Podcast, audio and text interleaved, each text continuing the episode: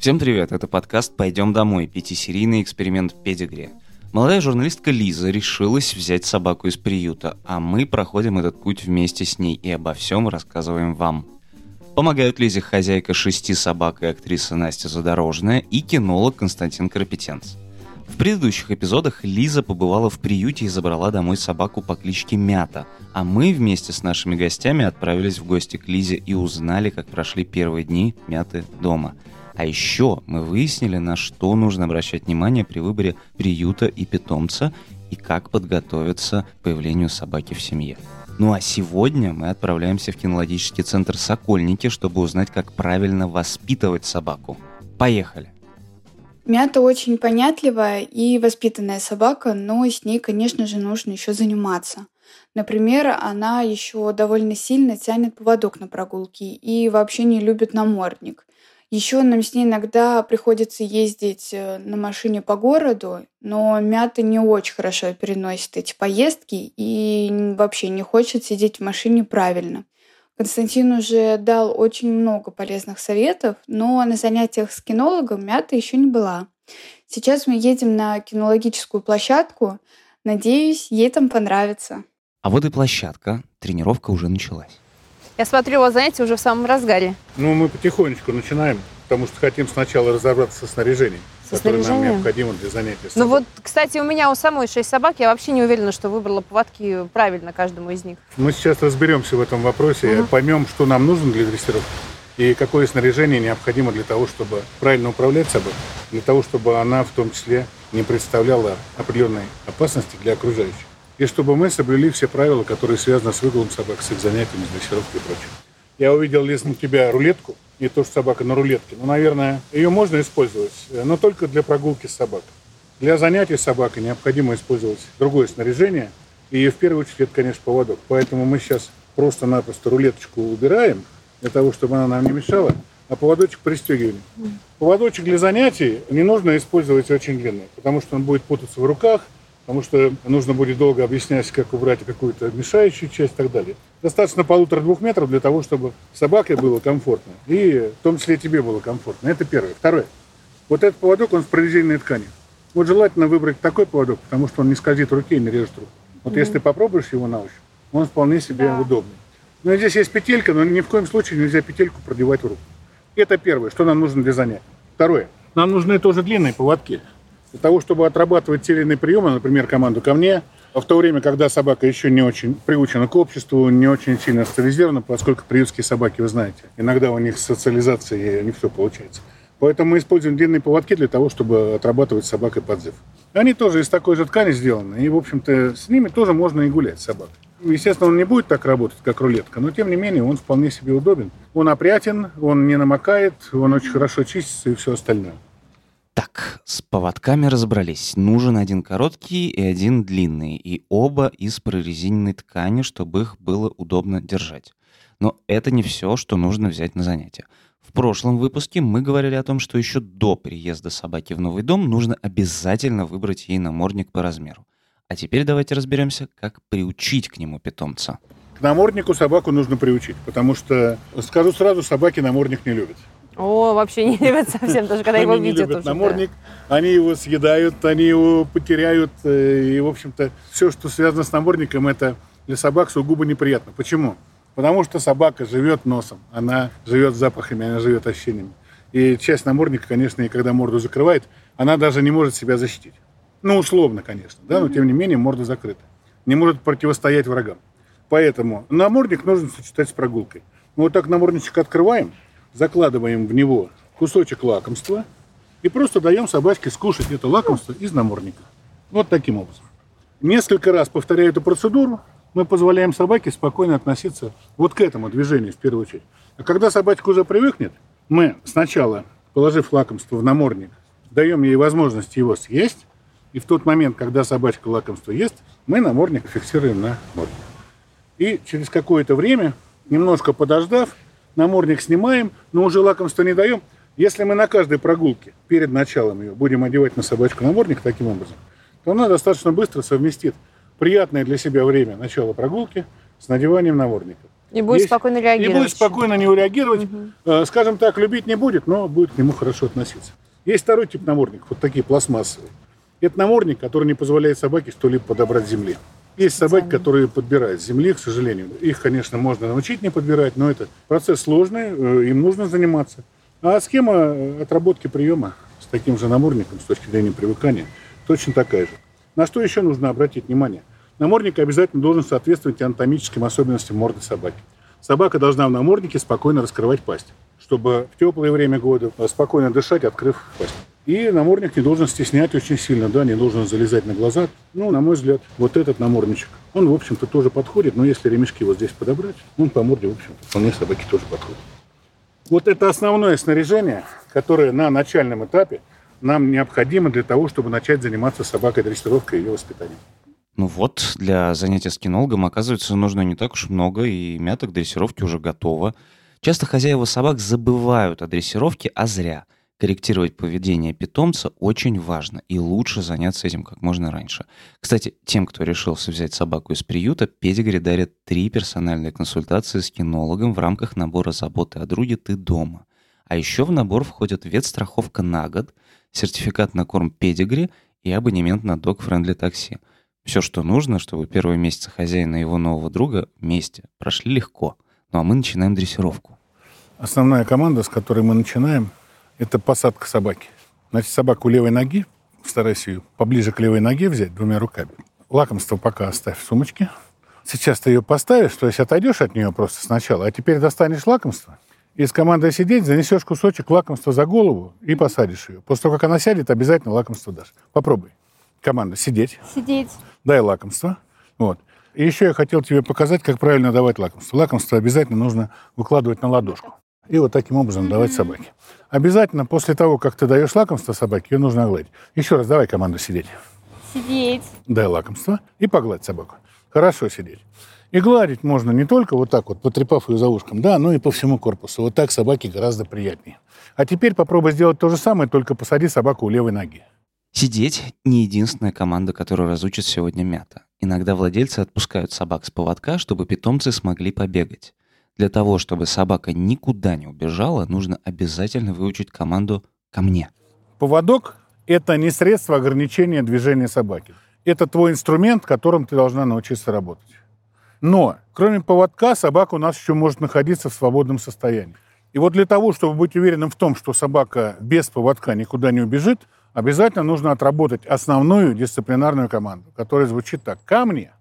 Команда это означает моментальный подход к хозяину и, э, в лучшем случае, остановка возле хозяина, в самом хорошем случае, фиксация у левой ноги в положении сидя. Но для того, чтобы отработать эту команду, нужно обязательно иметь лакомство, нужно обязательно э, выполнить какие-то действия, которые собаку привлекут.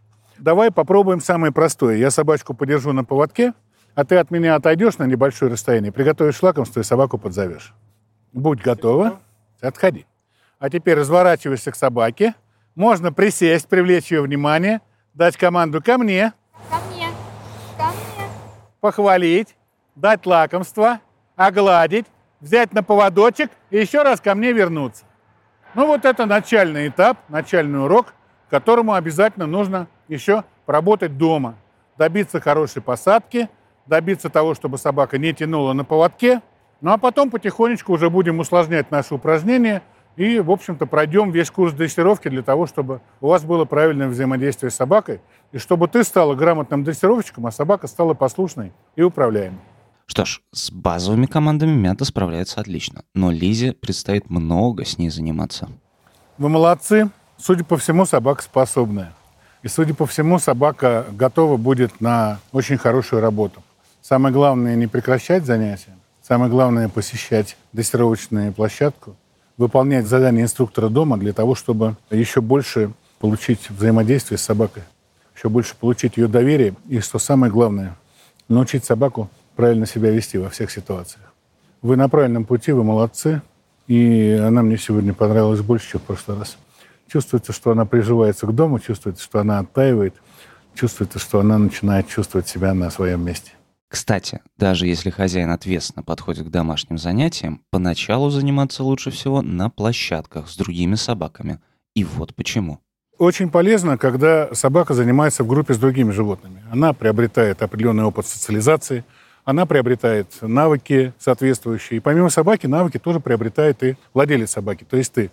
Очень важно в этот момент понимать, что любовь к собаке – это наиболее серьезный и ответственный момент. Если есть любовь, значит, есть взаимопонимание. Если есть взаимопонимание, значит, есть хорошая дисциплина. Тренировка на сегодня закончена. Самое время немного отдохнуть и поговорить о прогулках с собакой. Кстати, прогулка — это тоже важный элемент воспитания собаки, и далеко не все хозяева гуляют с питомцами правильно. Что делать, если собака с кем-то дерется? Можно ли оставлять собаку привязанную магазина и как подготовить ее к док-френдли заведениям? Вопросов много. Давайте разбираться вместе с Настей и Константином. С собакой обязательно нужно гулять. И гулять с ней нужно часто, вне зависимости от того, живет она на участке или еще. Прогулка позволяет собаке приобрести достаточно большой жизненный опыт. Жизненный опыт ей необходим для того, чтобы социально себя вести правильно. А, новые звуки, новые машины, новые люди – новые животные и очень много необычных явлений, которые собака должна увидеть, узнать и к которым должна привыкнуть. Вот это мы называем процессом социализации. А социализации мы достигаем только прогулкой. Прогулкой часто.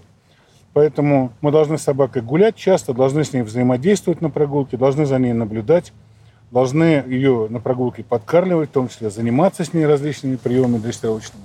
Тогда у вас будет правильное взаимодействие, и тогда собаке по жизни дальше будет достаточно легко.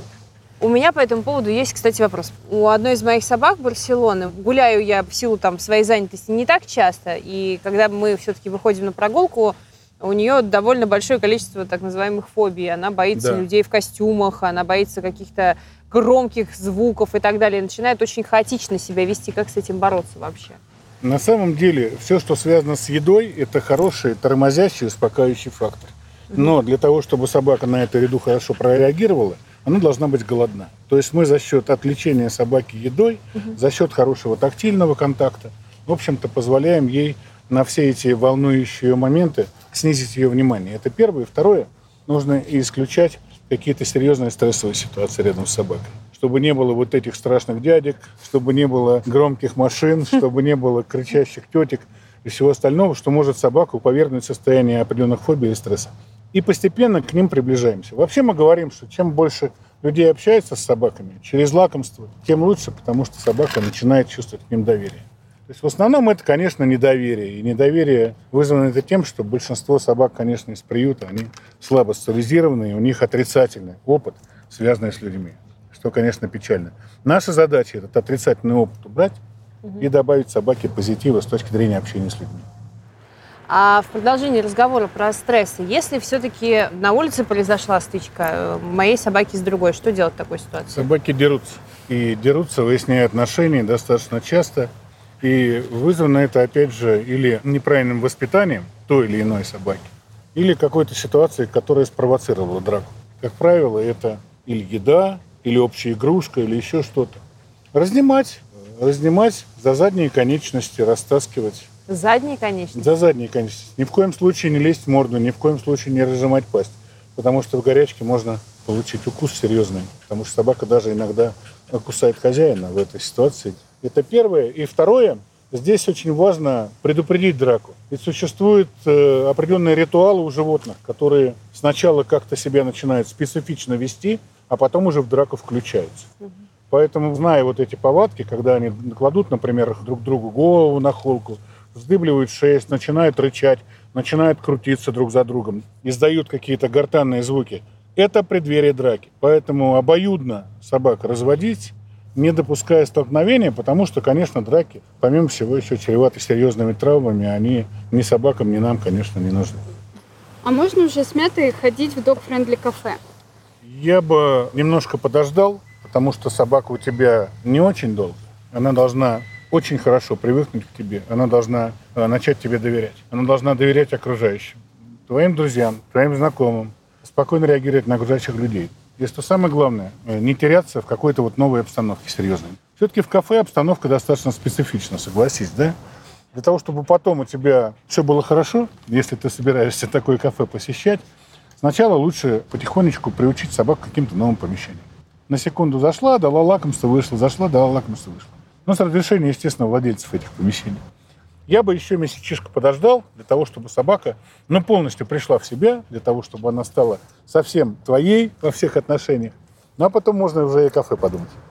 Я вот довольно часто вижу привязанных собак возле магазинов. Это вообще нормальная практика? Это ненормальная практика, однозначно, совершенно. И мне бы не хотелось, чтобы Лиза э, каким-то образом этим занималась. Объясню почему. Ну, собрался в магазин, сходи в магазин, а потом иди гулять с собакой. Я понимаю, что хочется сразу сделать много дел одновременно. Но собака, привязанная в магазина, она в любой момент может пропасть. Потому что существуют воры, существуют провокаторы, существуют другие животные, которые могут напасть на собаку и так далее. Ну и в конце концов собака, привязанная, испытывающая какую-то даже кратковременную разлуку с хозяином, испытывает стресс. Зачем нам добавлять собакам лишний стресс? Нужно оставить собаку дома, сходить в магазин, а потом можно. У нас были случаи, когда некоторые ребята или девчата оставляли собаку в магазине, а потом шли домой. А собака их ждала в магазине в течение полутора часов, пока они не узнавали, что собаки дома нет. Такие ситуации тоже, к сожалению, бывают. В смысле, Поэтому... забыли? Да, в смысле, забыли у магазина. Но много всего купили и ушли. Да? пошли быстренько готовить. Поэтому собак у магазина, собак возле кинотеатра, собак возле каких-то других э, заведений оставлять нельзя. Собака всегда должна быть с хозяином. Это мое мнение, я его придерживаюсь на протяжении всей жизни. Ну хорошо, а если мы собираемся перевозить собаку в машине, как все-таки делать это правильно и не подвергать питомца опасности? Очень важна безопасность. Безопасность, потому что, ну, во-первых, собака живое существо и сбрасывать это со счетов ни в коем случае нельзя. Собака должна быть в машине определенным образом зафиксирована. если собаку перевозят в машине два человека, то есть один сидит, например, за рулем, то второй должен сидеть рядом с собакой. Обязательно должен собака сидеть на заднем сидении, и желательно, если собака в этот момент будет лежать.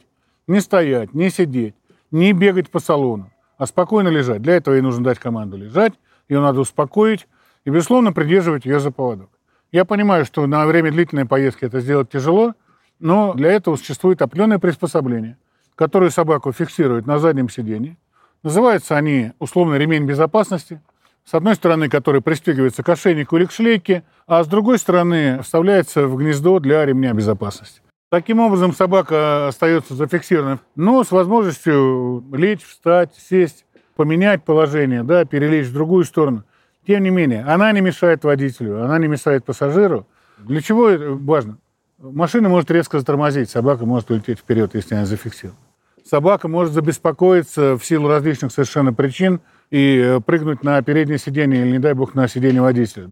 Что ж, теперь Лиза точно знает, что нужно делать, чтобы прогулки приносили удовольствие хозяину и его другу. Ну что, пора домой? Пойдем, пойдем, пойдем. Молодец, молодец, моя девочка. Молодец, Мята. Ну что, ты нагулялась? Наигралась? Будем еще приезжать на спортивную площадку? Пойдем. Мята очень понятливая и схватывает все на лету, все команды. Она так радуется, когда у нее все получается. Я хвалю ее за это и даю ей лакомство. Я замечаю, что именно мне она доверяет больше всех, и на занятиях это тоже заметно. Чувствуется, что она меня любит и считает своей хозяйкой. В третьей серии нашего эксперимента Мята впервые побывала на занятии с кинологом. Мы узнали, как правильно дрессировать собаку и почему лучше делать это с профессионалом. А еще, как сделать так, чтобы питомец хорошо вел себя на прогулке и не нервничал. С появлением Мяты жизнь Лизы, как и любого хозяина собаки, сильно изменилась в ней появилось больше ответственности и, конечно, намного больше любви. Мы продолжим вместе с вами наблюдать за этими изменениями. В следующей серии подкаста «Пойдем домой» Мята отправится к ветеринарному врачу, и мы поговорим о том, как сохранить здоровье собаки. Оставайтесь с нами, а еще ставьте оценки и пишите отзывы.